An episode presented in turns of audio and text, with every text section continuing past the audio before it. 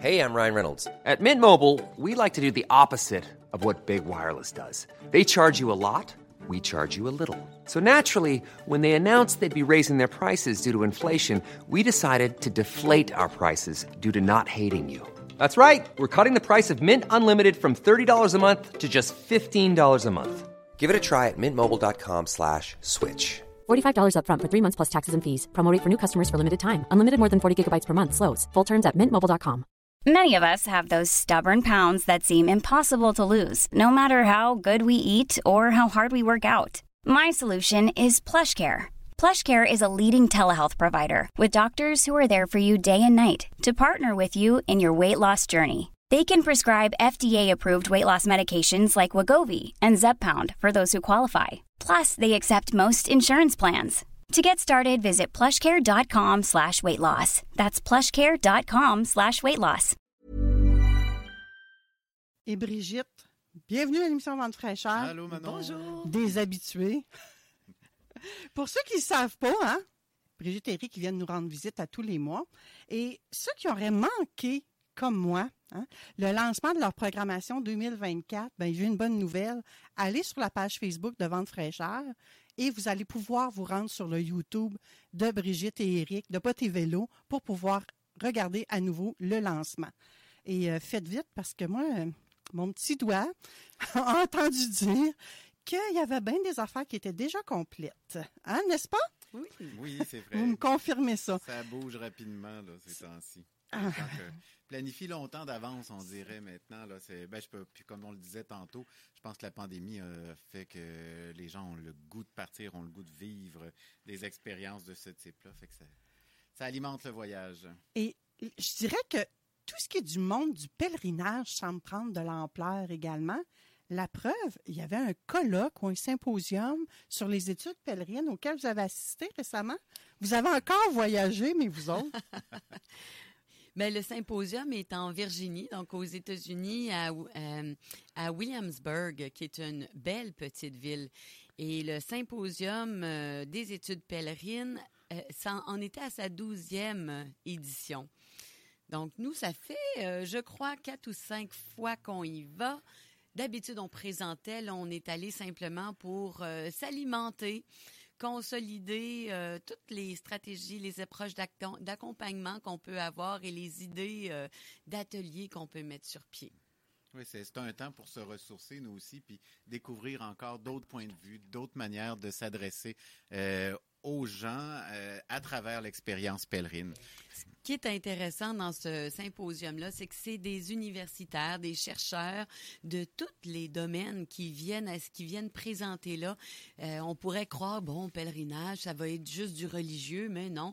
On peut avoir des gens de la photographie, des gens d'histoire, des gens de littérature, des gens de géologie, euh, et on peut rester vraiment surpris. Chacun va regarder le pèlerinage avec ses lunettes. Alors, c'est ultra riche.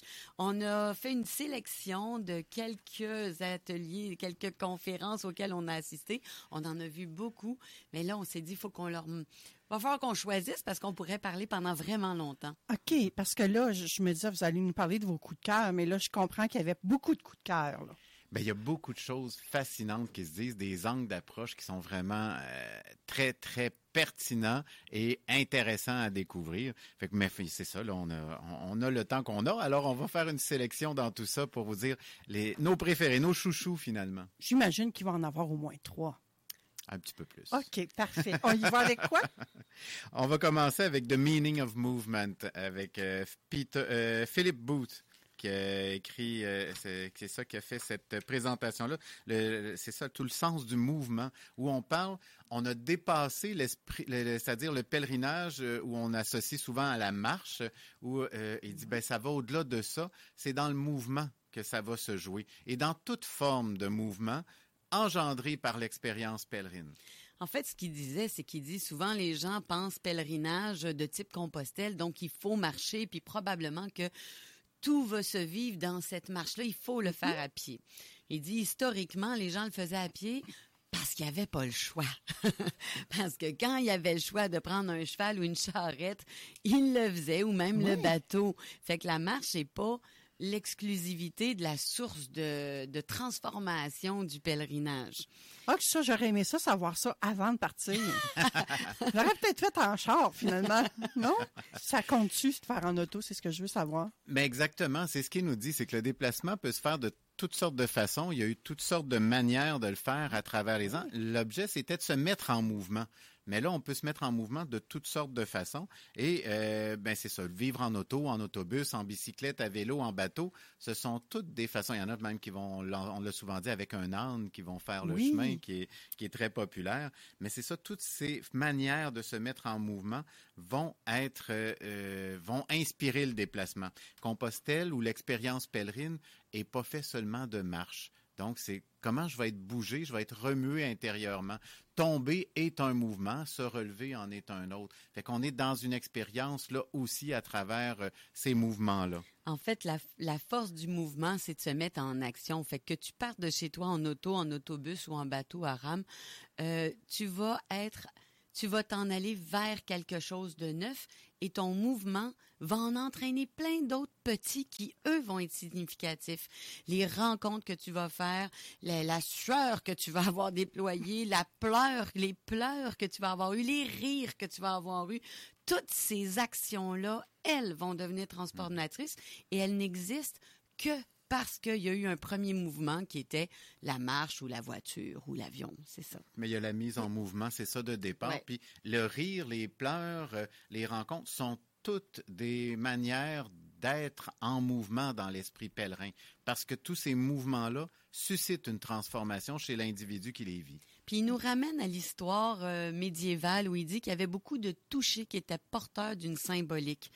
Toucher, hein, toucher ou embrasser les icônes, euh, s'agenouiller, se pencher devant, tu sais, tous ces éléments-là, tous ces mouvements-là étaient porteurs de sens.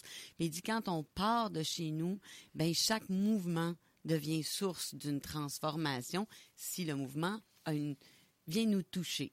Parce qu'il y a un peu dans, dans une des rencontres, il y a quelqu'un qui disait euh, c'est pas parce que tu pars en pèlerinage que tu es forcément pèlerin puis que tu vas être transformé. Le pèlerinage est un des, une des manières de te transformer, mais en fait, le pèlerinage, c'est ce qui t'habite intérieurement, c'est ta manière de te déplacer qui va faire ta transformation. Ou la manière de te laisser déplacer Oui, intérieurement. oui. J'ai envie de pas être tout à fait d'accord. Moi, j'ai Ben le oui. droit? le Je droit. sais pas. Il me semble que quand je fais faire un voyage en auto, que je pars d'un point A, d'un point B, qui a quand même plusieurs centaines, peut-être même des milliers de kilomètres, comme un chemin de Compostelle, c'est pas le même travail sur moi que ça va faire que si je le fais avec mon paquet, mon, mon, Ton sac à mon dos. sac à dos. Oui, je cherchais Ouais, le mot en français. Mon sac à dos. Mais tout à fait, c'est pas la même expérience. Mais ça veut pas dire qu'il n'y a pas d'expérience. Mais je pourrais ça. appeler ça un pèlerinage quand même. J'ai fait Ben, un pèlerinage en voiture. Depuis toujours, les gens le font. Tu sais, à l'époque, ils le faisaient avec une charrette attelée par des chevaux. Ils, ils appelaient ça un Hey, mais on pèlerinage. s'entend qu'une charrette attelée par des chevaux, c'est pas facile comme une voiture d'aujourd'hui. Là. Mais en non, fait, c'est pas facile, mais c'est c'est de dire que l'objectif du pèlerinage, c'est nous qui l'avons rendu piéton aujourd'hui. Avant, ça allait de soi, puis même que ce qui est intéressant dans ce qu'il nous disait aussi, c'est qu'il y a le vieux, le premier guide, le Codex Calixtinus, qui, est- qui a été écrit par le moine Emery Picot là, dans les années euh, 1100 à peu près. C'est le premier miam miam dodo là, de, de l'époque là, pour faire le chemin de Compostelle. Ben, il dit, il écrivait pas à tel village tu vas arriver, parce qu'on a l'impression que c'est des super héros les pèlerins de l'époque. Ils marchaient des 80 kilomètres par jour, Ah, puis euh, ils finissaient à genoux. Puis toute la- Non, non, c'est ça là, c'est c'est vraiment de, de la légende plus que d'autres choses. Si on sait qu'ils faisaient 80 kilomètres par jour, c'est que pour eux, ça allait de soi que si dans tel village tu pouvais te louer un cheval pour faire un bout du chemin, ben t'allais le louer. Ils en parlaient pas dans ce moment, dans ces moments-là. Fait que c'est ça qui fait qu'on a cette illusion que le pèlerin était capable de faire des distances incroyables parce qu'il marchait tout le temps, mais c'est parce qu'il utilisait les transports qu'il pouvait utiliser parce que le but c'était d'être sur le lieu, d'y aller. Est-ce que ce, que ce conférencier-là, cet expert-là, a parlé du fait que souvent les pèlerins, ceux qui le font à pied, qui prennent un transport comme ça parce qu'ils ont une blessure, par exemple, vont plutôt se sentir coupables? Lui, il en a pas parlé, mais il y en a d'autres qui en ont parlé Ah, de ça. oui. Puis en fait, tu abordes en quelque part dans tes questions le, le- le thème du prochain symposium qui, Ah est, oui? qui, est à, qui est à mijoter, qui est de dire, mais, mais qu'est-ce qui, quel est le- quelles sont les, dé- les déclinaisons du pèlerin? Parce que des fois, on va dire, ça, c'est un vrai pèlerin, ça, c'en est pas un. Lui, il a pris le bus. Ah oui, mais lui a pris le bus parce qu'il était blessé. Ah, mais elle, elle a pris le bus parce qu'elle était fatiguée. Ben là, qu'est-ce qui fait que tu es un vrai ou un pas vrai pèlerin?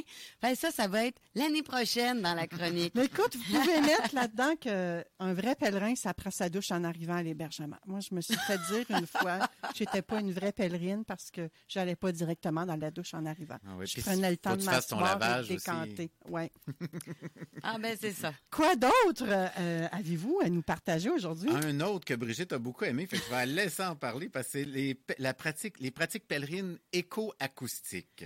Oui, j'ai adoré ça. J'ai trouvé ça tellement intéressant. Cette dame-là, tu sais, nous, souvent, quand on part en pèlerinage, ben, on prend des photos. Puis quand on revient, ben, quand on regarde nos photos, ça nous rappelle l'événement, le moment, le lieu, puis l'émotion.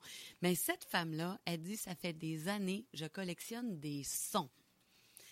Oui. Et elle enregistre quand elle passe à des endroits et qu'il y a un son particulier, quelque chose qui, qui- qu'elle apprécie, tout comme on fait avec une photo. Mais elle, elle le fait au lieu d'être avec les yeux, c'est avec les oreilles. Elle s'arrête. Comme on fait quand on voit un ruisseau couler qui a quand même Oui. une belle cascade dedans. Mais oui, ben, ça pourrait être aussi le bruit du train qui passe ou le trafic à côté de l'hébergement ou les cloches qui ont sonné à 4 heures du matin. Euh, elle les enregistre et elle les, elle les classe selon le lieu de l'héberge, de, de là où elle était sur le chemin. Oui, elle va les replacer. Elle refait une carte, puis elle les place tout le long du chemin. Puis c'est l'expérience somatique que ça génère qui est vraiment fascinante. Elle dit écouter ces sons-là, ça te fait plonger dans l'expérience instantanément. Il y a quelque chose qui vient résonner dans le corps parce que tu le- l'écou- l'écouter, c'est plus qu'une photo. Ça génère quelque chose de plus fort qu'une photo. Puis tellement que moi, je me souvenais, quand elle a raconté ça, j'ai fait à un moment donné un petit vidéo parce que je trouvais ça complètement fou. On s'est retrouvés dans une vallée avec des oliviers. Il fait extrêmement chaud. Euh, Brigitte et moi, on est seuls tous les deux. Et il y a des cigales qui chantent, mais c'est à tue-tête. Oh. On a de la difficulté à s'entendre parler tellement c'est fort. Et elle va, euh, je- ben c'est ça, je l'ai enregistré parce que c'était trop impressionnant. Mais quand on l'écoute, cet extrait-là, c'est fascinant ce que ça fait. Puis c'est vrai, on replonge dans l'instant instantanément. C'est un peu comme le bruit des oies sauvages hein, chez nous. Hein, quand elles arrivent, les premières oies Oui. qu'on entend, ça évoque quelque chose. Fait que c'est, ça éveille une mémoire, pareil comme les odeurs, pareil comme pour le goût. Et c'est intéressant parce que là, elle s'est mise à creuser. Elle dit, hey, je savais pas ça, mais il y a des organisations éco-acoustiques. Là, j'ai de la misère des fois à le traduire de la manière qu'elle le disait, mais il y a des, des, des, organisations, puis l'éco-acoustique étudie la relation entre les humains et leur envi- environnement. Elle explore comment l'expérience euh, passe par les sons.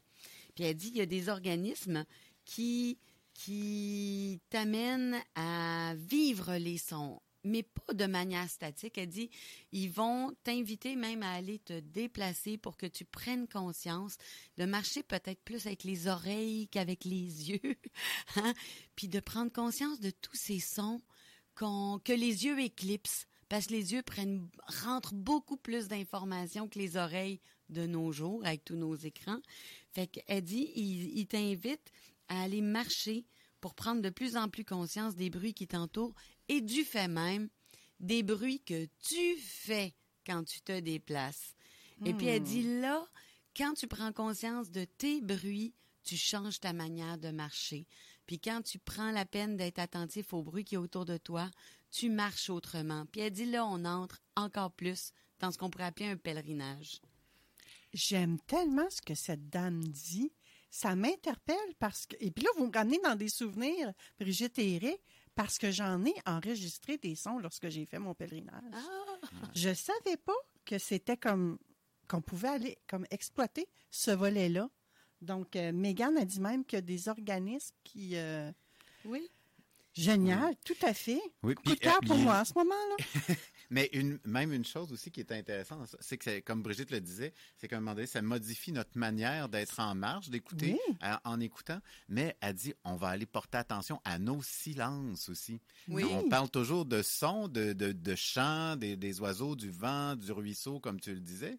Mais comment je suis en silence dans tout ça? Puis c'est ça qui vient modifier notre marche, parce qu'on va se disposer à écouter, puis si je veux me disposer à écouter, ben il faut que je fasse du silence à un moment donné pour porter attention à ce qu'il y a autour de moi. Ben, moi, je trouve en tout cas que ça vient vraiment enrichir l'expérience euh, pèlerine. C'est génial. Quoi d'autre avez-vous découvert comme ça? Un, ami qui est, c'est un grand marcheur, puis est vraiment passionnant, c'est Kip Reddick, qui est, euh, dans une université en Virginie. Et euh, il nous a parlé de contempler la vie terrestre qui contribue à décentrer l'humain de lui-même. Puis ça, c'est vraiment intéressant parce qu'il est parti de son expérience. Il a marché tout l'été, Kip, euh, dans l'Ouest euh, américain sur le Great Divide Trail. C'est euh, l'axe sur le de partage des eaux. Il y a un sentier qui se fait entre le Canada et les États-Unis. Et là, Eric, as-tu bien dit décentrer l'humain de lui-même? Oui, pour décentrer l'humain ah de lui-même. Et c'est ça qui est fascinant, c'est justement de, la, euh, de, de laisser cette propension à toujours tout ramener à soi. Il dit d'aborder la nature dans un, un, mouvement de contemplation nous décentre de nous-mêmes et nous ouvre à l'autre. C'est une manière de rencontrer l'autre et de s'ouvrir à la différence puis c'est ça, c'est dans ce mouvement-là que ça nous décentre de nous-mêmes. En fait, ce qu'il a dit quand il a commencé, il a dit souvent les gens, quand ils partent en pèlerinage, ils vont dire Je vais à la rencontre de moi-même. Je mm. marche vers moi. Et c'est vrai que c'est ce qu'il se dit beaucoup. Puis lui, il dit Non. Il dit Moi, je vais à la rencontre de l'autre. Parce que si je suis mm. juste centré sur moi, je vais passer à côté de l'expérience et de tous les apprentissages. Je dois me décentrer accueillir l'autre, pour le voir tel qu'il est et non plaquer sur lui mes préconçus, mes attentes et mes, mes propres intériorités. Mais je vais à la rencontre de l'autre en le laissant être pour qu'il m'apprenne ce qu'il est. Puis lui, l'autre, là, c'était autant l'ours, la montagne, la rivière. Euh, tout, tout, ce qui est différent de lui. Puis c'est ça, c'est d'entrer dans cette expérience de la rencontre, de ce qui est différent de moi, sans chercher, excusez, sans chercher le pareil. Tout ramener à soi, c'est ça. C'est chercher ce qui est comme moi. Tout ramener à ce même-là. Ben, il nous dit non, non, non. Il dit l'expérience est davantage dans cette rencontre de ce qui est différent. C'est ça qui me marque. Puis là, on retombe dans l'expérience des sens aussi. C'est ce qui fait qu'on est différent sur le chemin. Puis on dit, on remarque tant de choses. Tous nos sens sont en éveil on voit des choses qui nous... Euh, on n'a pas les yeux assez grands pour voir tout ce qu'il y a, les sons, les odeurs, les goûts, euh, la température ambiante, tout. Euh, on note tout ça parce que c'est différent de ce qu'on connaît habituellement. Mais il dit, dans cette expérience de la rencontre de l'autre, ben, il y a ça qui se passe justement. Ça me descend de moi parce que ça m'amène sur un terrain qui est autre. Ça ça m'amène sur plus grand que moi. Puis c'est dans ça aussi qu'il y a même, il dit, il, y a l'expérience de la rencontre avec le tout autre. Hein. Il y a quelque chose de transcendant dans cette expérience-là. Fait qu'il disait, entrer dans l'expérience pèlerine, c'est une expérience de non-retour. Ça, j'aimais ça parce qu'il terminait là-dessus. Puis il disait, à un moment donné, il dit, je me suis retrouvé en marchant dans cet espace-là qui est pas chez moi. Puis il dit, c'était tellement dérangeant et déstabilisant. Il dit que, puis il dit, il y a une journée, j'ai fini. Il dit, ses genoux, parce qu'il dit, là, j'avançais. Puis c'est une zone qui est assez difficile, lui, qui a fait, là. C'est pas comme à Compostelle. Ce qu'il faisait, ça demandait beaucoup d'autonomie pendant plusieurs jours. Puis il est arrivé à un endroit semi-désertique. Puis il dit là, il dit, je suis tombé à genoux, j'étais épuisé, c'était la fin de la journée. Puis il dit, j'étais nulle part au milieu de cette zone semi-désertique. Puis il dit là, il dit, je veux rentrer à la maison. Mais il dit, il n'y a pas moyen de rentrer à la maison. il dit, faut que tu le fasses, le chemin. Il dit, rendu où j'étais, j'avais pas le choix. Puis il dit, c'est ça qui est décentrant de soi-même aussi. Je me retrouve coincé dans un espace où j'ai pas le choix d'aller au bout de l'expérience. Parce que c'est un non-retour. Tu es au milieu du désert, il n'y a pas d'auto qui va venir te chercher là, il n'y a pas, y a pas d'autres mmh. personnes, il était seul. Fait qu'il dit, ben j'ai monté ma tente, me suis installé, j'ai dormi. J'ai pleuré. Oui, j'ai pleuré. oui. oui. Il dit là, ça ouvre un espace de foi. Mm-hmm. C'est là que tu, tu, tu, rentres dans de l'espérance, euh, dans dire hey demain, on va on va on va espérer que demain ça va aller mieux, que la journée va être plus facile. il dit là tu entres dans quelque chose qui te décentre. Ça me faisait penser à la nuit de feu de Eric Emmanuel Schmitt. Je sais pas si tu as hmm. déjà entendu parler de, ce roman-là d'Éric Emmanuel Schmitt, mais il raconte, c'est une expérience fondatrice pour lui, euh, où il, s'est égaré. Il est parti avec un groupe, une expérience comme plusieurs font aujourd'hui, aller marcher dans le désert euh, du Sahara. Puis euh, il s'est perdu, il a, il a perdu le groupe. Puis il, s'est retrouvé à passer une nuit tout seul dans le désert. Et pour lui, ça a été euh, vraiment euh, marquant comme expérience. Ben, c'est un petit peu ça aussi ici que nous racontait Kip à travers son expérience euh, dans l'Ouest, sur les sentiers de l'Ouest. On s'entend qu'il faut être prêt, en s'il vous plaît, de sortir de sa zone de confort. Oui. hein. C'est à un autre niveau. là. Oui, oui, oui. Là, on- mais Mmh, c'est ça. Kip, ça. ce qui l'intéresse, c'est ça, c'est ces expériences de marche qui sont plus un peu euh, aussi du même type que ce qu'on a pu voir avec le film euh, Wild, avec Oui. euh, Oui. que Cheryl Strayed a a écrit là, avec euh, Grease Winter, Winterspoon. Hmm. Euh, c'est ça. Fait qu'on est dans ces expériences-là qui sont vraiment des expériences limites au niveau de ce qu'on est capable de, de vivre. On s'en permet une autre? Oui, pa- parce que c'est, je te regardais regarder là, Oui. puis euh, On s'en permet une autre pour terminer. beaucoup aimé. le- On va faire euh, Ran- Randall. Rindall, oui. S'échapper de prison tout en y restant. Puis ça, c'est vraiment une Très expérience. C'est une, euh, une expérience d'accompagnement en pèlerinage. C'est ça qui est vraiment fascinant. C'est de permettre à une personne qui est contrainte, ben là, lui, il l'a fait euh, parce qu'il est aumônier dans des prisons. Ce qu'il faisait, c'est qu'il disait à un détenu, je vais partir, tu t'en viens marcher avec moi. Fait qu'à tous les jours, il écrivait à la personne, puis en écrivant au nous.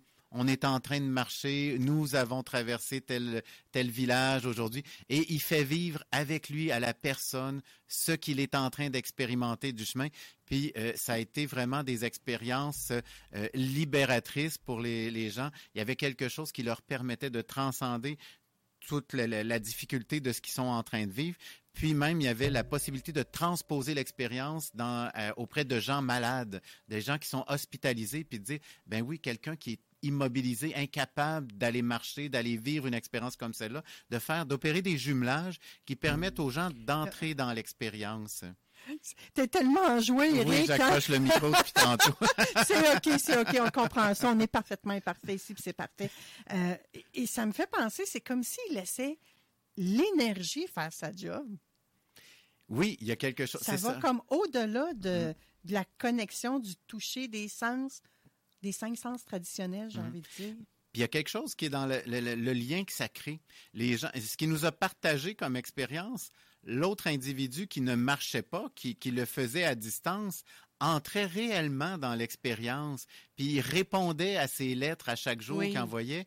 Puis même, que c'est c'est beau Il- la il lui- finale. hein. Ben, il, lui, il lui disait, tu dois lire ma, ma carte postale pendant le temps de marche que tu as dans la cour.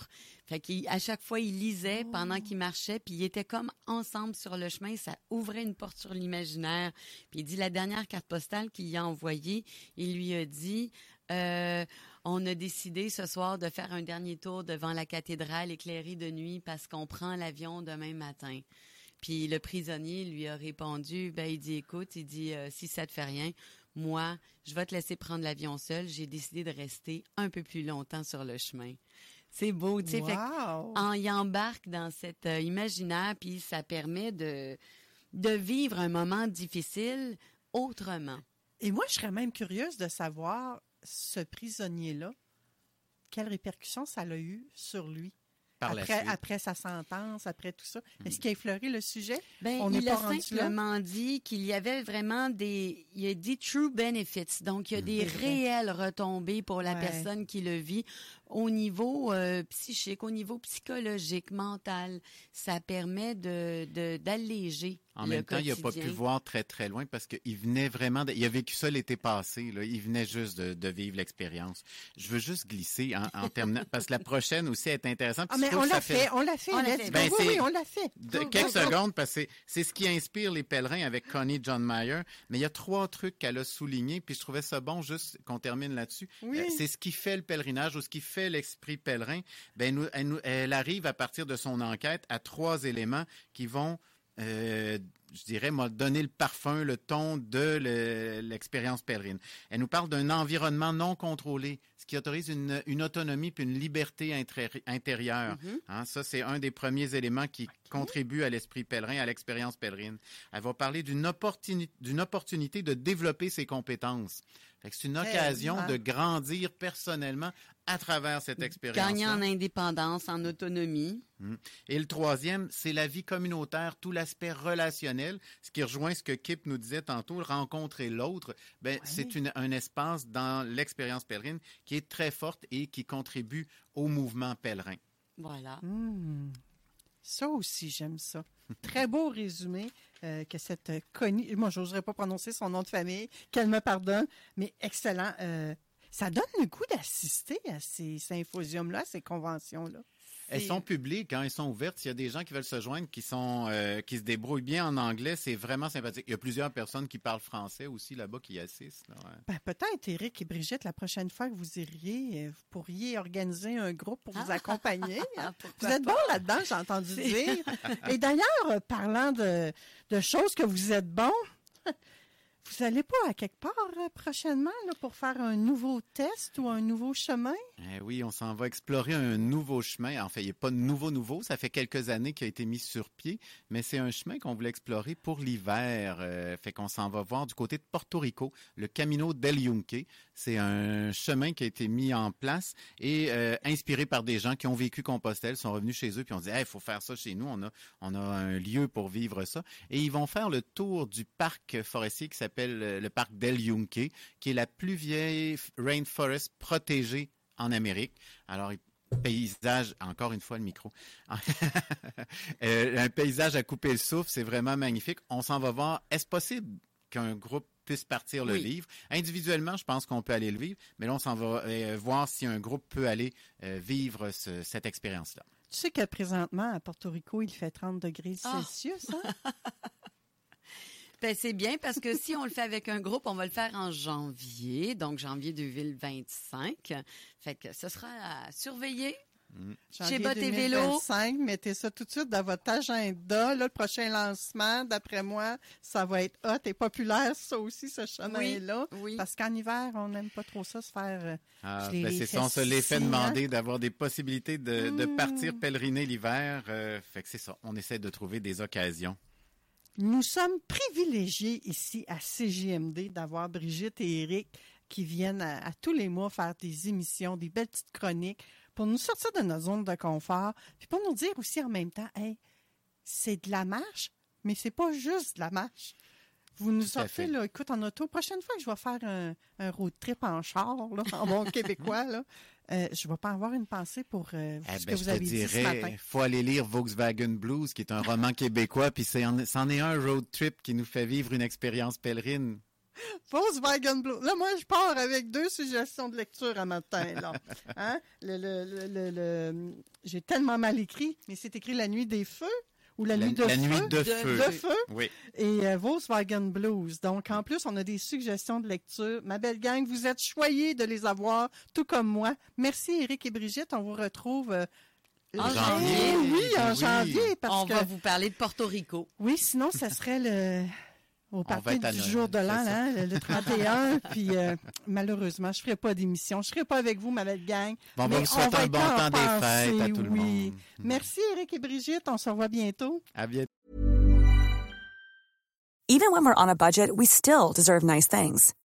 Quince is a place to scoop up stunning high-end goods for 50 to 80% less than similar brands. They have buttery soft cashmere sweaters starting at $50, luxurious Italian leather bags, and so much more. Plus, Quince only works with factories that use safe, ethical, and responsible manufacturing. Get the high-end goods you'll love without the high price tag with Quince.